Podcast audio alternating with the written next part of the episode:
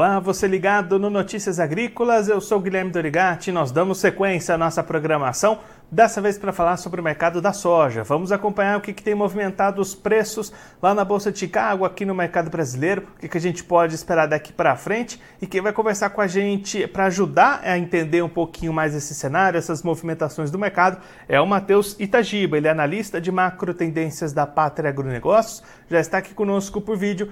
Então seja muito bem-vindo, Matheus. É sempre um prazer tê-lo aqui no Notícias Agrícolas. Muito obrigado pela recepção. Boa tarde a vocês, boa tarde a toda a nossa audiência. Então, vamos falar sobre esse mercado que hoje está bem sangrento aí da soja, certo? Isso mesmo, Matheus. Uma quinta-feira de grandes movimentações de baixa para a soja lá em Chicago, né? Caindo quase 2% neste dia. O que, que influenciou essas perdas tão grandes para a soja lá em Chicago? Perfeito. A gente tem visto aí desde o início da manhã, devido à questão da, da atualização de juros de ontem é, pelo Fed, ou seja, manutenção de juros, mas além disso, a sinalização de que poderiam, é, poderão elevar novamente a taxa de juros lá nos Estados Unidos, é, uma evasão de, de, capital de fundos é, lá na, na, Bolsa de Chicago, certo? A gente viu uma, não só na soja, mas em, outros, em outras commodities também, essa evasão de, de capital de fundos e isso tem impactado aí os preços da soja. É claro que nesse momento a gente tem um, uma sazonalidade negativa para os preços da soja, isso é completamente normal. Afinal, a gente vem na, na aceleração da, da colheita norte-americana, então é, o mercado realmente fica com essa percepção de uma oferta em inchaço, certo? É, aqui no Brasil a gente tem é, essa colheita, o plantio começando agora, então, a percepção do mercado é, na questão da oferta e na questão especulativa, devido é, ao dólar, é, tem impactado os preços da soja nesse momento. E aí, Matheus, ainda nessa quinta-feira a gente teve os relatórios de vendas semanais do USDA trazendo as vendas da soja abaixo da expectativa do mercado, né? Então, além dessa demanda inchada que você comentou, essa oferta inchada que você comentou, a gente tem uma demanda mais fraca também nesse momento. É, exatamente. Os números vieram abaixo da expectativa, né? abaixo, inclusive, do piso é, dos analistas é, entrevistados. Mas é, eu diria que é mais uma questão da, da oferta do que exatamente da demanda, porque a demanda ela tende a, a continuar forte pela China, certo? E por, por, outros, por outras localidades. Então, é, nesse momento, o fundamento que está mandando realmente é a questão da, da, da oferta e essa percepção de inchaço. E, além disso, é, os outros derivados, né, óleo de soja e farelo de soja, também operando em queda. O óleo de soja vem em quedas bastante profundas na Ásia nas últimas semanas, é, com uma reversão depois de uma alta no, na, nas semanas anteriores, né, o óleo de soja chegou a subir por 12 semanas consecutivas lá em Dalian, na China, e depois vem revertendo tudo devido uma oferta muito abundante e acúmulo de estoques lá na Ásia. Isso aí também tem é, é um fator no mercado, certo? Então, ah, no momento, a oferta, eu diria que é o fundamento principal de atenção do, do mercado. E aí, com as colheitas lá dos Estados Unidos ainda no começo, né, essas atividades ganhando ritmo, se estendendo nas próximas semanas, essa tendência negativa lá em Chicago deve permanecer, Matheus? Deve permanecer nas próximas semanas. Essa sazonalidade realmente não tem é, o, o que fazer, né? É, sempre foi assim, essa pressão devido à colheita acelerada por lá. É, os relatos de produtividade, inclusive puxando nesse assunto, é, não tem sido do, dos melhores ali na região oeste. E, bom, na segunda-feira, um, outro fator, que é a questão da, das condições de lavouras, não houve corte, é, como esperado. Então, mas é, é mais um fator mas os relatos de produtividade, aí sim pode ser uma questão que, que possa dar suporte, mas é totalmente especulativo nesse momento. É, é possível, completamente possível, é esperado, inclusive, é, uma, uma produtividade um pouco abaixo, é, principalmente ali no centro do cinturão agrícola americano, né, entre Illinois e Iowa. Então, mas nesse momento o mercado não, não percebe isso, né? Vai ser realmente quando saírem esses relatos de produtividade para ter uma reação no mercado. Nesse momento, não existe essa, essa perspectiva para poder justificar um suporte aos preços e então, nas próximas semanas, essa, essa pressão uh, negativa ela deve continuar.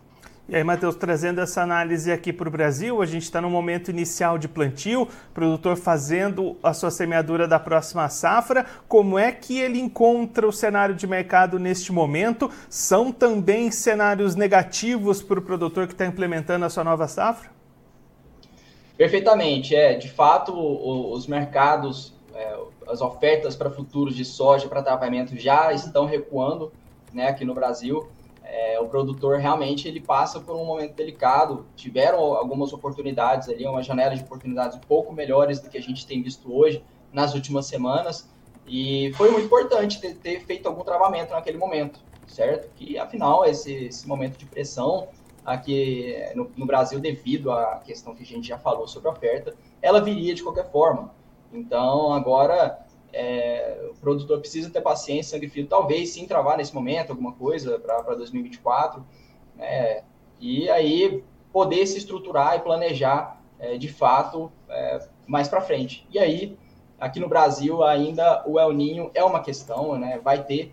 É, agora, o que se mede são os impactos, a profundidade do impacto que o El Ninho vai ter aqui no Brasil, principalmente nas regiões ali do norte do Alto do Araguaia, no Mato Grosso, no centro-norte de Goiás, no oeste da Bahia e todos os estados ali no Piauí, Maranhão e no Pará, que provavelmente terão é, temperaturas acima da normalidade e é, precipitações, né, chuva abaixo da normalidade.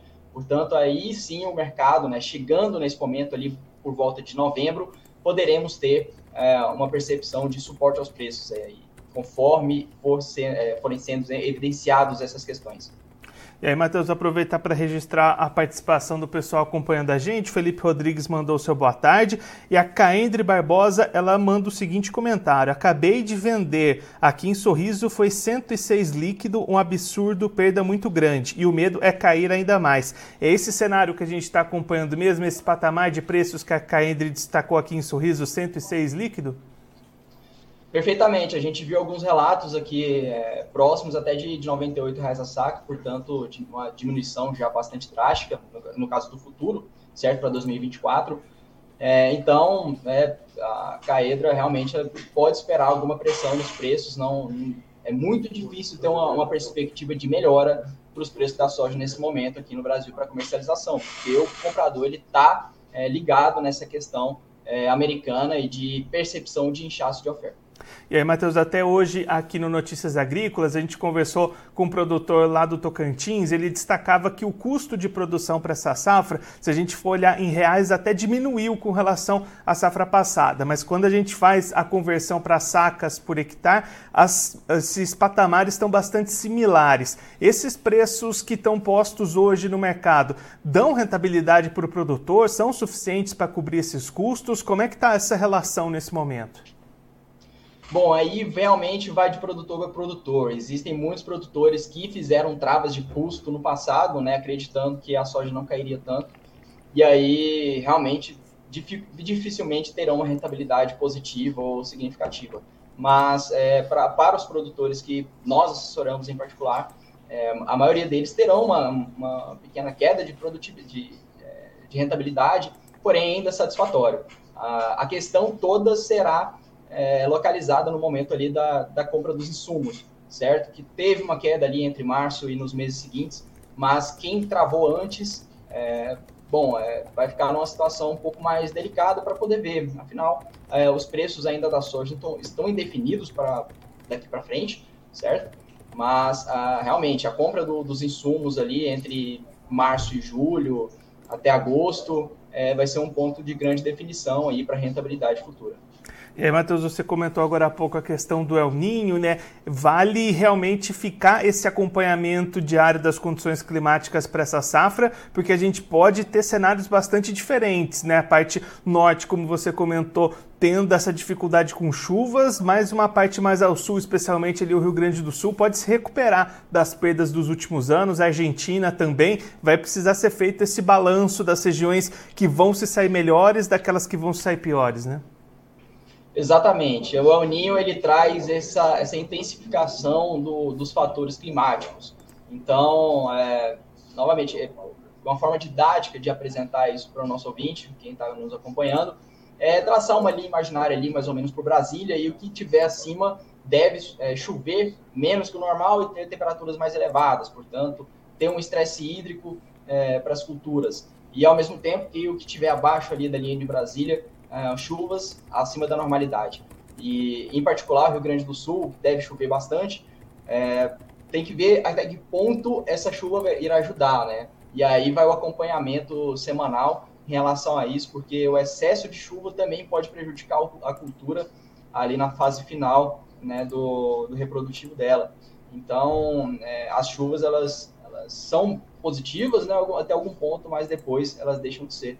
Mas a Argentina, de fato, deve ter uma safra bastante melhor que ano, que ano passado, né? apenas relembrando, a expectativa de produção da Argentina no ano passado é de 48 milhões de toneladas, acabou produzindo algo em torno de 21 milhões de toneladas, então menos que a metade.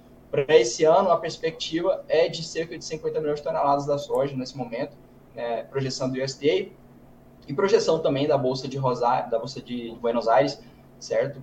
Mas, é, no momento, a, a, perspectiva é positiva, né, de recuperação do, da safra argentina. Muitos fatores para o produtor ficar atento e acompanhando essas movimentações durante essa nova temporada, né, Matheus? Exatamente. Então é necessário acompanhamento semanal, né? Existem, existem vários cenários aí para o futuro, os cenários base que, que, que, nós podemos ter, né? De fato, igual eu falei, o cenário base é de pressão aos preços nas próximas semanas. Depois pode acontecer uma sustentação conforme forem avançando os mapas climáticos e desenvolvimento da safra brasileira. Então, esses são os pontos de atenção aí para a soja. Matheus, muito obrigado pela sua participação, por ajudar a gente a entender um pouquinho melhor esse cenário para o mercado da soja. Se você quiser deixar mais algum recado, destacar mais algum ponto para quem está acompanhando a gente, pode ficar à vontade.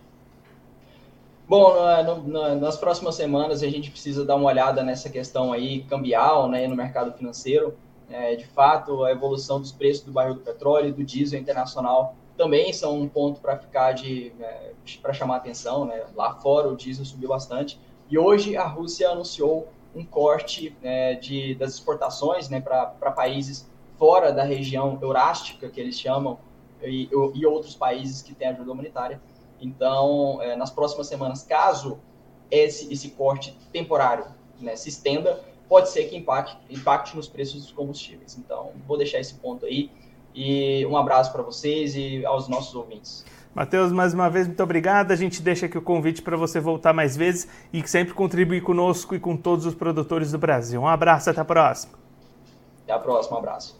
Esse, o Matheus Itagiba, ele que é analista de macro tendências da Pátria Agronegócios, conversou com a gente para mostrar como é que foram as movimentações da Bolsa de Chicago, do mercado brasileiro, para os preços da soja nesta quinta-feira e o que, que a gente pode esperar daqui para frente. Olhando lá para Chicago, o Matheus destacando movimentações bastante negativas nesta quinta-feira em função de situações da economia dos Estados Unidos, manutenção dos juros, expectativa de novas mudanças daqui para frente, e aí houve uma retirada dos fundos de investimentos das commodities. Vários commodities diferentes tiveram uma quinta-feira negativa e a com a soja não foi diferente. E aí daqui para frente o Matheus espera manutenção da pressão negativa lá em Chicago, também em função do avanço dos trabalhos de colheita. Essa semana foi o primeiro reporte do Departamento de Agricultura dos Estados Unidos, trazendo números de colheita. Esses trabalhos devem se intensificar nas próximas semanas e manter essa pressão negativa para a soja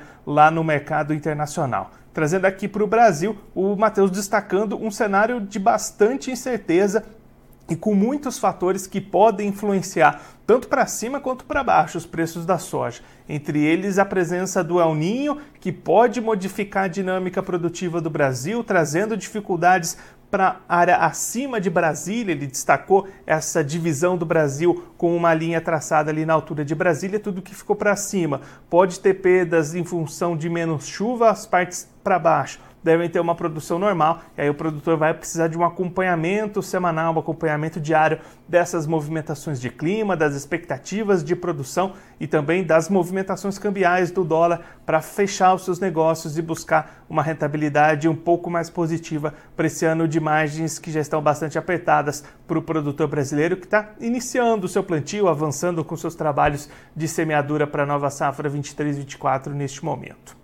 Agora, antes da gente encerrar, vamos verificar como é que ficaram as cotações da Bolsa de Chicago nesta quinta-feira. Você vai acompanhar aí na tela, começando pela soja lá na Bolsa de Chicago, você já está vendo aí as movimentações grandes e negativas, conforme o Matheus destacou aqui para gente. Contrato novembro 23 valeu 12 dólares e 93 centos o bushel, queda de 26,25 pontos. O janeiro 24, 13 dólares e 10 centos o bushel, queda de 25,50 pontos. Março 24, 13 dólares e 22 centos o bushel, queda de 24,50 pontos. E o maio 24, valendo 13 dólares e 30 centos o bushel, queda de 23,50 pontos. Agora você vai ver aí na tela as cotações do milho lá em Chicago, também uma quinta-feira negativa para o milho. Dezembro 23, valendo 4 dólares e 75 centos o bushel, queda de 7 pontos. Março 24, valendo 4 dólares e 90 centos o bushel, queda de 6,75 pontos. O maio 24 valeu 4 dólares e 98 centos o bushel, queda de 7 pontos.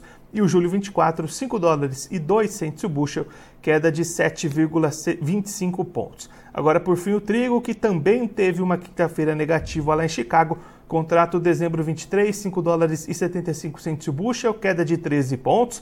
Março 24, 6 dólares e 2 centos o bushel, baixa de 12,50 pontos.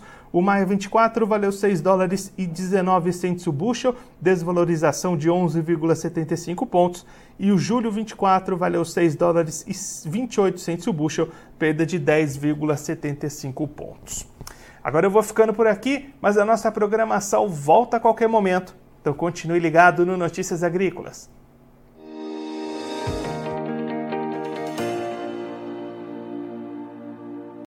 Participe das nossas mídias sociais no Facebook Notícias Agrícolas, no Instagram arroba Notícias Agrícolas e em nosso Twitter arroba Noteagri. E para assistir todos os vídeos, se inscreva no YouTube, na Twitch, no Notícias Agrícolas Oficial.